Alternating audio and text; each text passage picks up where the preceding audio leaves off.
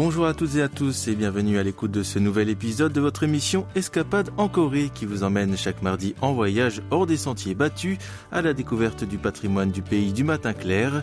Cette semaine, nous continuons notre visite de la ville de Sokcho dans la province de Gangwon.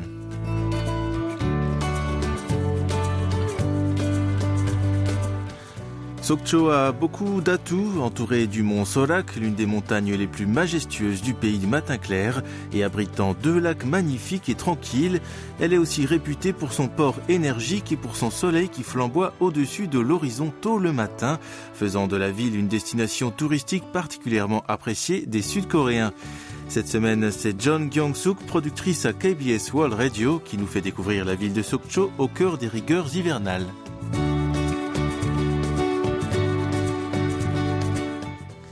La journée commence tôt comme dans toute ville portuaire, bien avant le lever du soleil. Les pêcheurs partent en mer à 3 ou 4 heures du matin et rentrent au port vers 7 ou 8 heures. En accord avec leurs horaires, Kyung-suk arrive au port de Dongmyang à 6 heures du matin. Il fait encore sombre dehors, mais les bateaux de pêche rentrent de la marée les uns après les autres. On peut voir encore une vingtaine de bateaux de pêche éclairés à l'horizon. Cela fait un moment qu'ils ont commencé leur journée. Je me demande si les pêcheurs ramènent beaucoup de poissons. Kyung-suk entame une conversation avec un pêcheur qui est en train de trier le poisson tout juste remonté des filets qui avait été jeté la veille.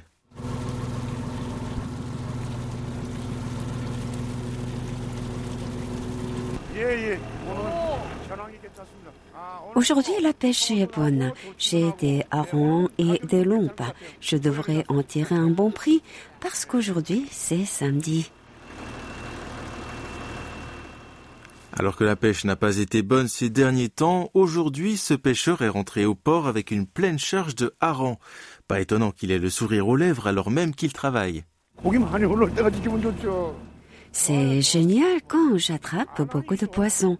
J'aime ce travail de marin-pêcheur. J'ai 60 ans, mais je voudrais continuer à pêcher pendant encore au moins 10 ans.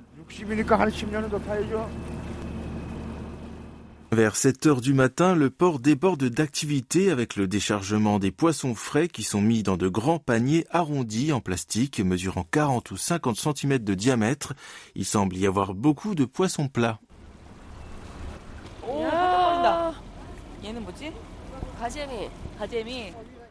Des dizaines de conteneurs bleus sont alignés les uns à côté des autres, puis numérotés, et les enchères peuvent démarrer.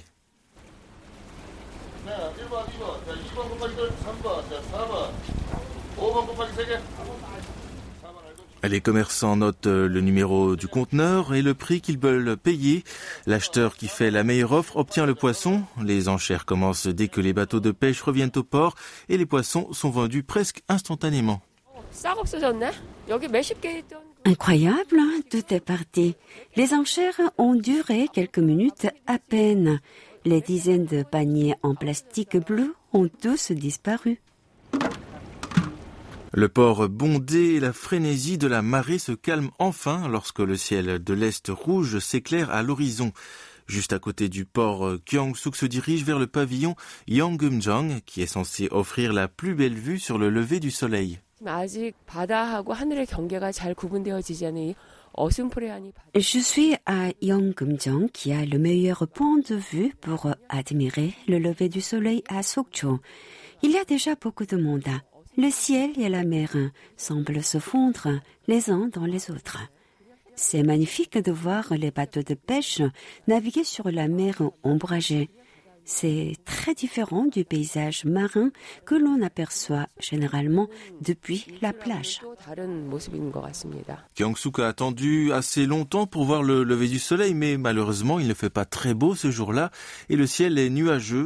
Gelée par le vent glacial, elle se dit qu'une seule chose peut la réchauffer, un bol de soupe chaude et délicieuse à l'omouk, de la pâte de poisson faite d'un mélange broyé de morceaux de poisson qui est ensuite frite ou cuite à la vapeur. Kyung-suk repère un marchand de soupe dont l'étal est constitué d'un grand bac carré en acier inoxydable, rempli de bouillon dans lequel baignent des brochettes de homouk et deux gros crabes rouges. Cet amouk à Sokcho a un goût complètement différent de celui que je mange normalement à Séoul. Il y a même deux crabes rouges dans la soupe. La soupe est un régal de saveurs profondes et copieuses qui proviennent des crabes et des fruits de mer assortis. Gyeong-soo est désolé de ne pas pouvoir la partager avec ses amis à Séoul. Hum, le bouillon est vraiment délicieux.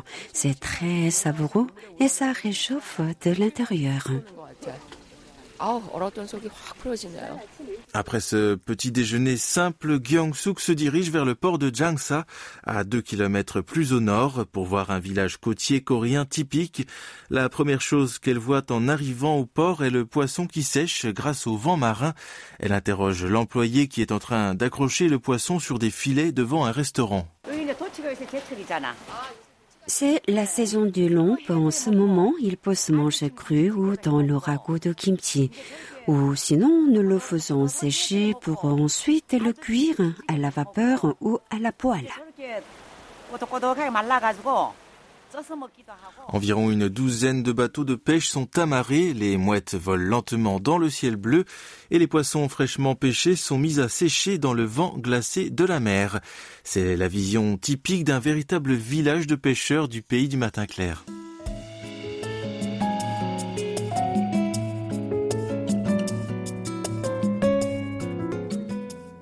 Juste derrière le port de Jangsa se trouve le lac Yongnang, l'une des huit attractions les plus pittoresques de Sokcho. Pour parcourir le sentier de 7,2 km qui fait le tour du lac, Gyeongsuk décide de faire un tour de vélo d'histoire, une sorte de triporteur électrique jaune à trois roues qui peut transporter deux personnes. Aujourd'hui, la guide Che Young-soo accompagne Gyeongsuk pour lui parler du lac.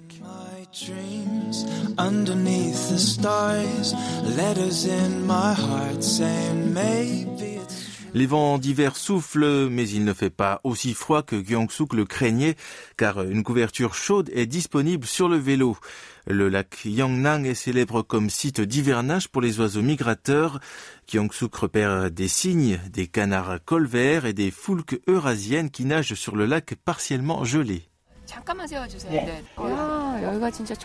Arrêtons-nous ici pour un moment. Ce lac sert d'habitat d'hiver pour les oiseaux migrateurs.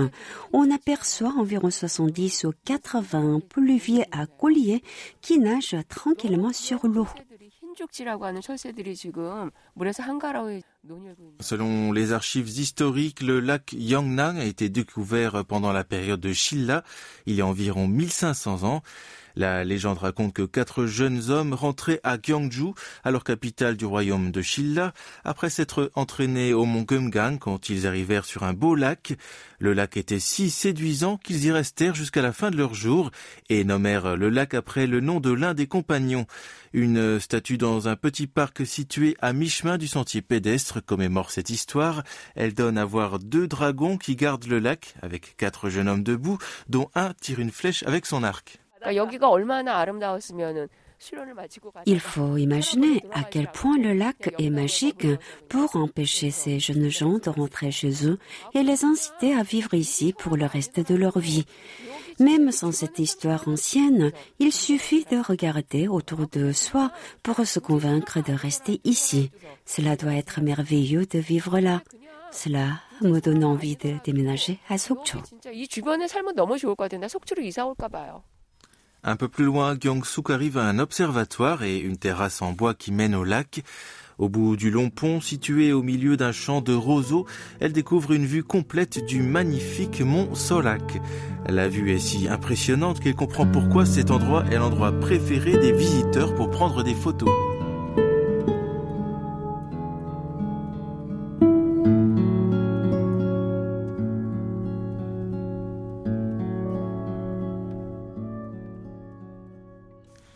De l'autre côté du lac, elle aperçoit Bombawi, le plus grand rocher du lac Yangnang. Ce rocher est appelé rocher du tigre, car il ressemble à un tigre en train de boire de l'eau au bord du lac. Gyeongsuk prend un chemin jusqu'à la roche depuis lequel elle peut voir non seulement tout le lac, mais aussi le célèbre Ulsan Bawi de la montagne Solaksan. Ce bloc de roche mesurant 4 km de circonférence et composé de six énormes monticules rocheux est assez impressionnant pour être considéré comme une petite montagne en soi. La guide Che Yong-soo nous explique pourquoi ce pic est nommé d'après la ville d'Ulsan, située dans le sud-est de la Corée du Sud. Selon la légende, le dieu qui était en train de créer les célèbres monts Kumgang a demandé tous les magnifiques rochers du pays de venir sur ce massif. Les blocs rocheux d'Ulsan se sont mis en route vers ces monts-là dans la province de Gangwon, mais ils étaient si grands et lourds qu'ils ont décidé de faire une pause ici. Ils ont ensuite appris que le dieu avait fini de construire les monts Kumgang et que les rochers restants pouvaient rentrer chez eux. Les gros rochers, manquant d'énergie pour retourner à Ulsan, ont alors décidé de rester là. C'est pour ça qu'ils s'appellent Ulsan Bawi, les rochers d'Ulsan. Le lac Chongcho est l'autre grand lac de Sokcho. C'est un lac marin puisqu'il a la particularité d'être relié à la mer et les résidents l'apprécient notamment pour la beauté de son paysage nocturne. Gyeongsuk monte un ascenseur jusqu'au sommet d'un observatoire en spirale de 73 mètres de haut établi dans le parc du lac pour profiter du coucher de soleil et d'un jeu de lumière spectaculaire. Arrivée au sommet, elle découvre une vue panoramique époustouflante sur le lac en forme de sablier dans lequel les bateaux de pêche de Sokcho peuvent être amarrés en cas de mauvais temps.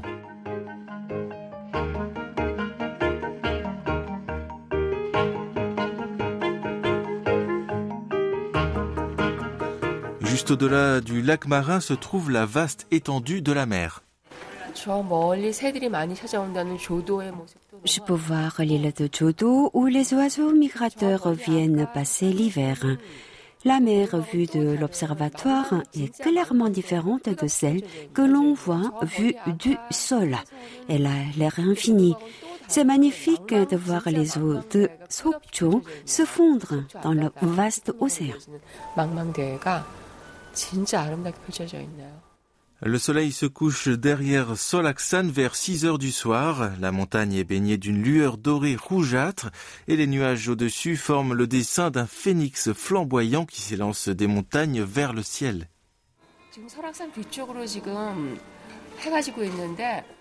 Le soleil s'éteint derrière le mont Sarak et le ciel est baigné de rouge et d'or, comme si un phénix brillant survolait la montagne et éclairait ses alentours. Quand les derniers rayons de soleil ont presque disparu, des lumières artificielles colorées s'allument tout autour du lac Changcho. Kyung-suk rencontre une femme venue en couple pour admirer le paysage nocturne du lac Changcho et prendre des photos. Écoutons-la. C'est rare de pouvoir voir le port, la mer et le mont Sorak en même temps. Ici, contrairement à d'autres endroits, nous pouvons voir ensemble trois éléments géographiques différents, le lac, la mer et la montagne. Gyeongsuk regarde le phare situé au bout de la digue dans la petite île de Jodo qui projette ses lumières multicolores à l'intention des navires partis en mer. Elle reste là pendant longtemps pour graver dans son cœur l'image de l'eau bleue foncée du lac Changcho et ses silhouettes sombres d'arbres et de pierres. La semaine prochaine, nous vous invitons à la fête de la neige du mont Tebek près de Pyeongchang où se déroulent actuellement les Jeux olympiques.